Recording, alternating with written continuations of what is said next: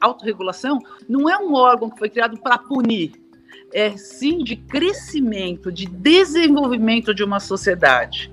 Não sei se você sabe o que é a autorregulação e como ela funciona. Os próprios bancos definiram um conjunto de regras para garantir as melhores práticas no relacionamento com o consumidor, na prevenção de ações ilícitas e também práticas sobre responsabilidade ambiental. A autorregulação do setor bancário foi instituída pela Febraban há mais de 10 anos, com o objetivo de promover a concorrência saudável, incentivar boas práticas de mercado e aumentar a transparência, sempre em busca do melhor para o consumidor e para a sociedade. Vai muito além de acrescentar um conjunto de normas à extensa e rigorosa lista de regras aplicáveis ao sistema bancário. O compromisso da autorregulação é estabelecer padrões ainda mais elevados de conduta para todas as instituições financeiras. E como abriu o nosso podcast a Glaucimar Petkov, conselheira setorial de autorregulação da Febraban e diretora executiva do Bradesco, esta ferramenta cumpre um papel social muito importante. Quer saber mais o que a autorregulação da Febraban pode fazer por você? Então fique com a gente.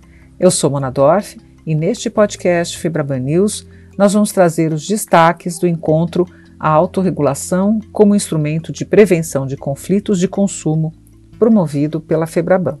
Além da Glaucimar Petkov, participam dessa conversa a Andréia Laís Vargas, chefe de unidade no Departamento de Supervisão de Conduta do Banco Central e representante do BC no Conselho Nacional de Defesa do Consumidor, e a advogada especialista em direito do consumidor, Juliana Pereira, conselheira independente de autorregulação da Febraban.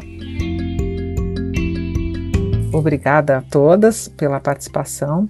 E para começar este debate, com três mulheres que são referência neste assunto, eu gostaria que a Glaucimar e a Juliana explicassem um pouquinho como funciona a autorregulação da Febraban, introduzissem o assunto.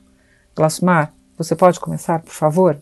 O processo de autorregulação, na verdade, ele consiste em como nós gerimos de uma maneira assertiva na nossa vida as emoções, né? Evitando, por exemplo, que o estresse e o ambiente de trabalho acabe se manifestando por meio de atitudes impulsivas ou crises emocionais. A autorregulação emocional, ela é isso.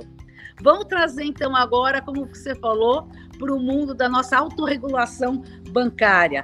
Aí a gente está falando, gente, de uma maneira muito simples, porque são as pessoas que fazem os processos, em estabelecer mercados mais maduros, mercados que sejam capazes de um exercício de autocrítica, de estarem se antecipando às necessidades da população, né, da sociedade. E na, a autorregulação ela nasce no setor financeiro e ela tem 13 anos de existência frente a quê? Ao diálogo entre os diversos agentes da sociedade, seja ela civil, governamental, com os órgãos de defesa ao consumidor, os reguladores, que é a autorregulação bancária. Né?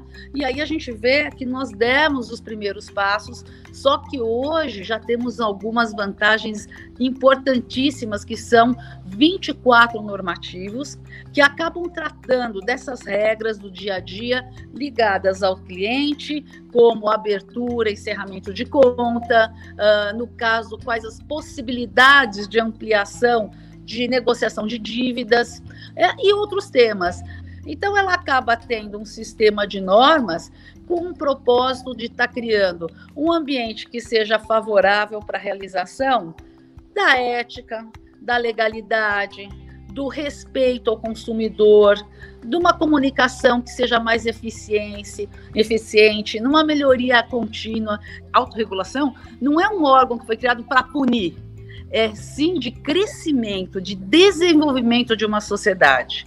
Muito obrigada, Glaucimar. Muito importante ouvir sua visão. Eu quero agora, então, passar a palavra para a Juliana, para ouvir também o ponto de vista dela, Juliana, nossa conselheira independente. A autorregulação é um compromisso é, é, de boa vontade que um setor econômico da sociedade faz. E aí eu acho que isso, por si só, é um, é um, é um dado muito relevante. Né? É, não é obrigatório, então é uma questão de compromisso e de vontade. Quando você faz isso é, de uma maneira muito estruturada e com um, composição plural e independente, isso torna esse compromisso para além de uma ação de marketing. Porque podia muito bem fazer uma campanha bonita de, de, de marketing. Não.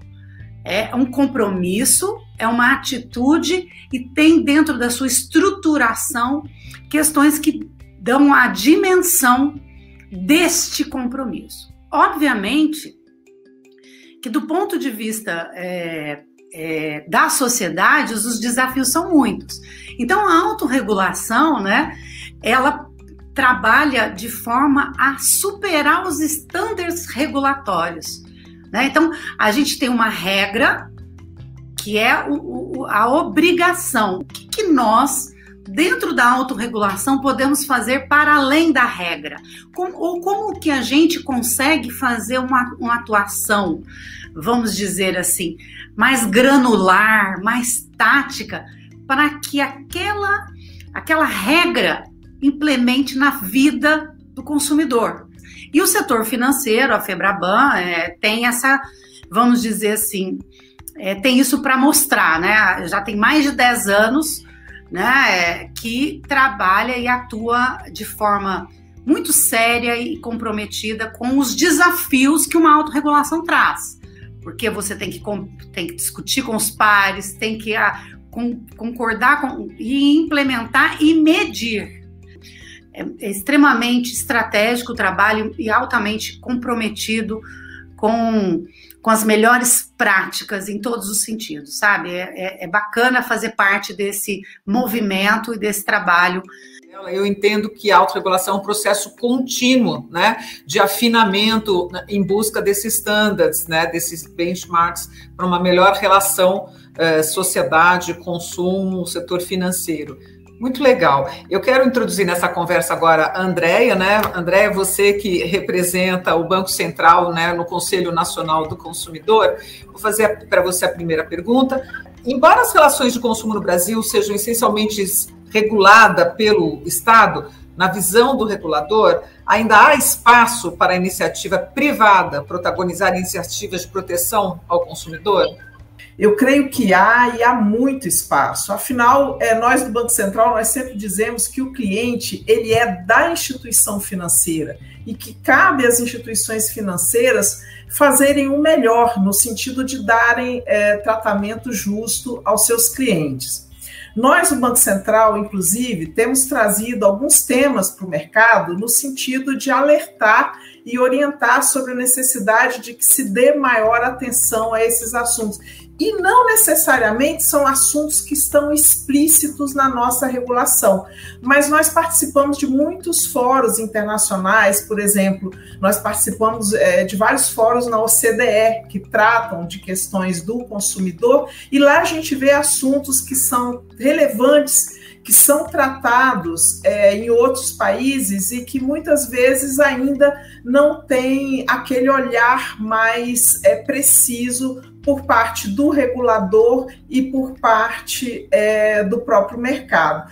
E eu acho que um exemplo muito bom disso é o trabalho é, que nós puxamos, digamos assim, que o Banco Central puxou sobre a questão de gestão de vulnerabilidades no relacionamento com os clientes. A gente sabe que o sistema financeiro tem um número considerável de clientes que apresentam algum grau de vulnerabilidade, seja porque essas pessoas têm um pouco ou nenhuma educação financeira, ou que são, ou porque são super endividados, ou por terem problemas cognitivos, muitas vezes trazidos pela idade, ou seja, há uma miríade de situações que fazem com que é, uma parcela relevante da clientela do sistema financeiro é, seja considerada de alguma forma vulnerável. E sabendo disso e tendo visto é, lá na OCDE as iniciativas que é, os, os outros reguladores têm em relação ao tratamento dessas pessoas vulneráveis, nós trouxemos esse assunto para discutir com o mercado. É, buscando que as próprias instituições financeiras trouxessem é, propostas inovadoras sobre como tratar essa questão da gestão das vulnerabilidades. E a resposta foi excelente. A gente teve uma resposta muito boa do sistema financeiro. As instituições nos ajudaram a evoluir muito na parte conceitual e também nos apresentaram iniciativas relevantes para tratar a questão dos públicos vulneráveis.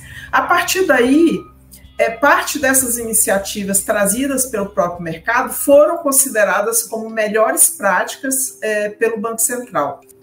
Obrigada, Andréia. Agora eu quero ouvir a Juliana. Juliana, é, você acha que os bancos evoluíram na agenda de relacionamento com clientes desde a criação do Código do Consumidor em 1990? Amadureceram a relação com o cliente nesses últimos 30 anos?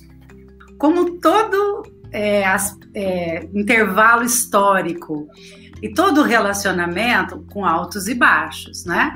Então acho que é, acho que é muito importante e eu, eu gosto sempre, vivi é, e vivo os dois lados dessa história, ou vamos dizer assim, não é que tem dois lados, mas dois momentos, melhor dizendo, dessa história. Né? Por quê? Porque quando o nosso Código de Defesa do Consumidor entrou em vigor no Brasil, é, como diria a moçada hoje, ele causou, né? Ele causou por quê? Porque o Brasil estava numa, num momento histórico de abertura econômica, é, ele estava é, com uma regulação legal, uma lei de vanguarda. Né? Eu acho que é uma coisa que, que todos nós, é, juristas ou não, é, chegamos sempre ao mesmo ponto, que é o quanto o Código de Defesa do Consumidor é um instrumento é, legal, de vanguarda e que, que ajudou muito a melhorar as relações empresa-cliente e a evoluir o mercado de consumo no Brasil. Mas no começo não foi muito assim. Então houve um grande, vamos dizer assim, um, um grande susto né, nesse momento de dizer: olha, será que isso não vai atrapalhar mais do que ajudar? E isso colocou os bancos e, e, e os consumidores em lados opostos no primeiro momento né? Acho que a gente sabe disso, isso é uma questão muito pública na época com a ação direta de inconstitucionalidade. É, uma, havia uma interpretação de que o código não valeria para as relações empresa-cliente, né, do, do, ponto de vista das instituições financeiras, mas, como todo relacionamento, às vezes uma crise é, faz com que é, ele se fortaleça, né? Então, acho que esse primeiro momento foi um momento extremamente difícil pelo posicionamento, então, das instituições financeiras, outro, gerou uma reação na área da, na, da, por parte dos órgãos de defesa do consumidor, que também de, de, de, de transformar isso numa, vamos dizer assim, é, numa batalha, né? E, e, e isso teve um, um papel histórico e depois de tudo isso, é, inaugurou-se um outro momento, né? Que é um momento em que começou-se um trabalho de diálogo. E dali para cá, Mona, eu acho que só houve ganhos.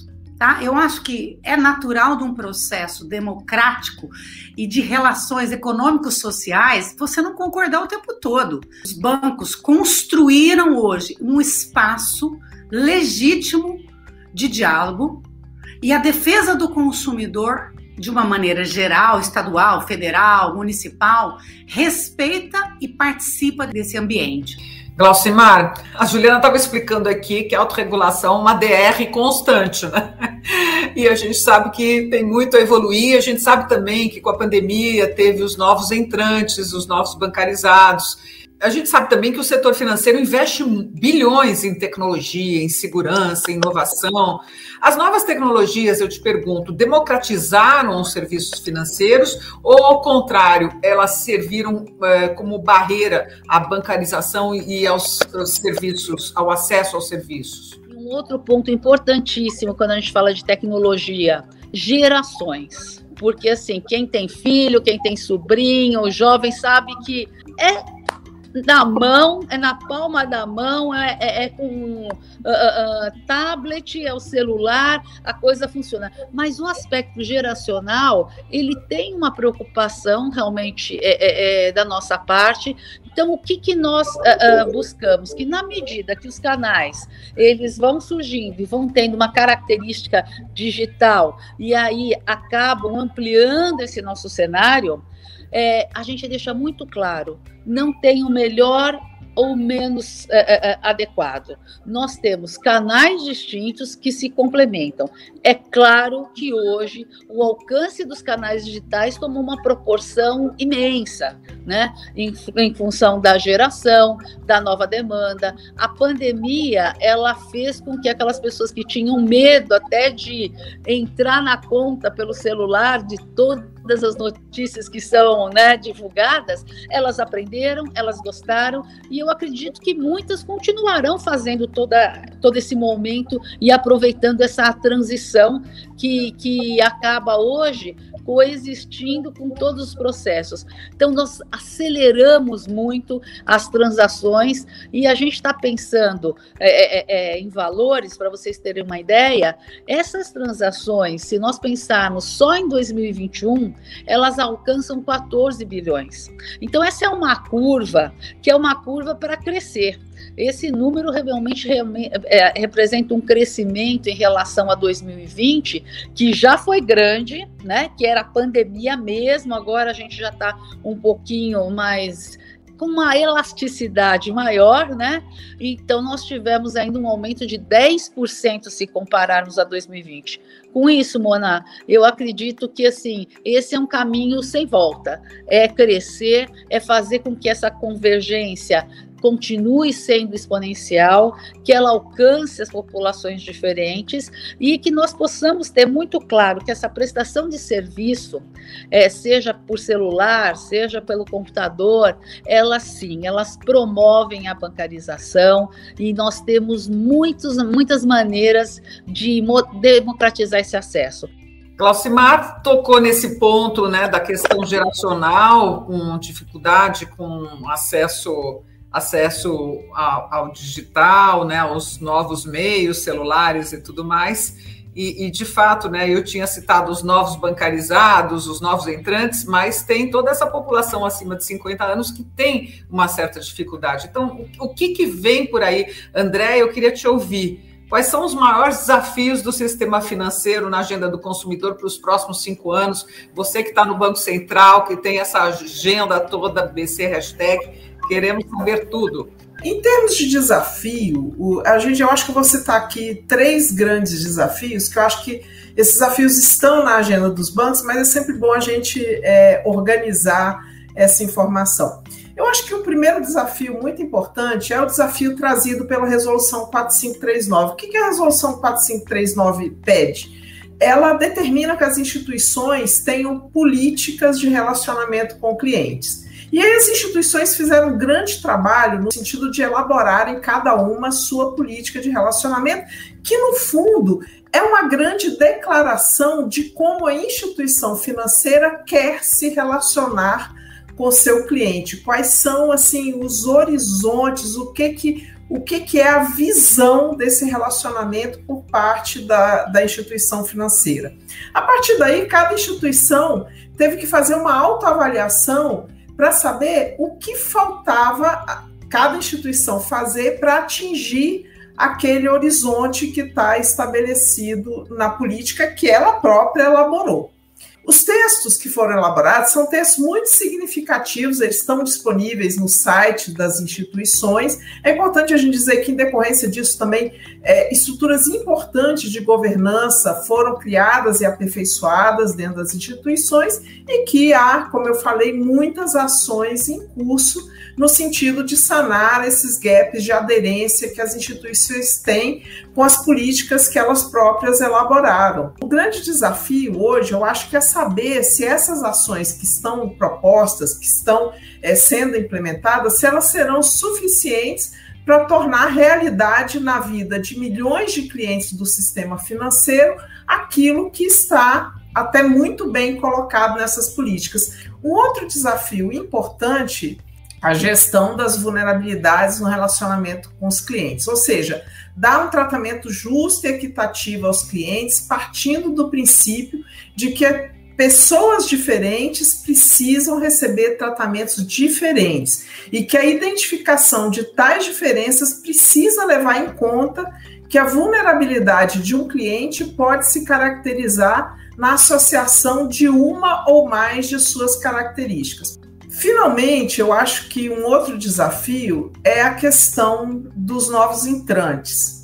São uma realidade e uma outra realidade também é a questão do Open Banking.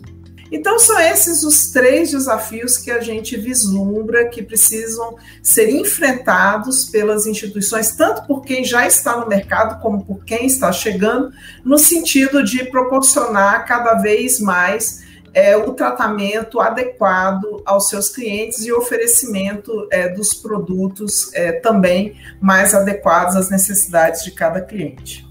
Obrigada, Andréia. Juliana, quero te ouvir agora a, a autorregulação da FEBRABAN ela tem pouco mais de 10 anos de existência, né? E uma das premissas né, de, auto, de uma autorregulação setorial é que não basta que uma só empresa adote os compromissos éticos, mas que todo o setor o faça. Essa visão, ela é compatível com o livre mercado e a livre concorrência? A Constituição assegura o regime capitalista de livre iniciativa no artigo 170 da Constituição. E lá ele diz assim: que a livre iniciativa deverá respeitar alguns princípios. E um dos princípios da livre iniciativa é a proteção ao consumidor. Tem outros lá, mas vamos voltar aqui para o tema do consumidor. Fui lá na Constituição para voltar aqui para a sua pergunta extremamente importante. Ética é um valor, princípios são valores. Esses valores, obviamente, eles compõem um pacote de conduta, de novo, comportamento. Então, a ética, ela não pode ser um conceito, ela tem que ser uma prática. E, obviamente, para que um setor consiga exercer essa prática, não dá para ser um único agente econômico. Os valores estão postos desde a nossa Constituição até o Código de Defesa do Consumidor. Dentro de uma atitude, a autorregulação se dispõe a implementar esses valores, esses princípios que formam todo uma conduta, uma atitude ética perante a sociedade, consumidores e meio ambiente não dá para ser um, uma atitude individual, tem que ser uma atitude setorial. Obrigada, Juliana. Glaucimar, a autorregulação ela é um compromisso voluntário do setor e dos bancos. É possível dizer que a adesão ao compromisso de autorregulação faz parte da responsabilidade social dos bancos? Essa participação, ela não só significa uma adesão, mas ela vai muito além ela vai num ato de responsabilidade social, né? De responsabilidade com o cliente, com o consumidor, com o mercado, com o país, com a sociedade. A instituição que entra, ela tem que entrar acreditando e tem que fazer acontecer, porque senão não tem, não tem jogo não tem ganhador, não tem é, é, é, exercício. Eu não sei se vocês já escutaram o professor Cortella falando, né, que muitas vezes o holofote ele tá para pessoas que acabam não tendo ética e que se corrompem. Essa população ele mensura que não passa de 5%. Nós somos os 95% que temos que acreditar e praticar isso. Então, essa adesão, ela está muito é, é, é, ligada a esses valores, é uma adesão voluntária, as, a, as iniciativas né, acabam se submetendo a normativos de relacionamento com o cliente, é claro, mas aí a gente tem, eu volto a frisar, o, a responsabilidade com o ambiente, com a lavagem de dinheiro. E o fato de a gente realmente estar tá alinhado nessa agenda, que ela vai muito além do que a gente está falando do Brasil. A gente está falando de uma agenda que é uma agenda global, é uma agenda é, é, mundial. Hoje nós temos 23 instituições financeiras que são aderentes a pelo menos um dos três eixos da autorregulação, né? Então nós temos hoje, Mona, um espaço grande para novas adesões, para novas instituições financeiras estarem conosco. E o meu desejo, assim como de todo o nosso conselho, de todos nós, que hoje nós temos uh, oito participantes independentes e oito uh, uh, voltados às instituições financeiras, é que novas instituições também assumam esse papel conosco. A nossa troca, e aí vai uma propaganda, né, Juliana?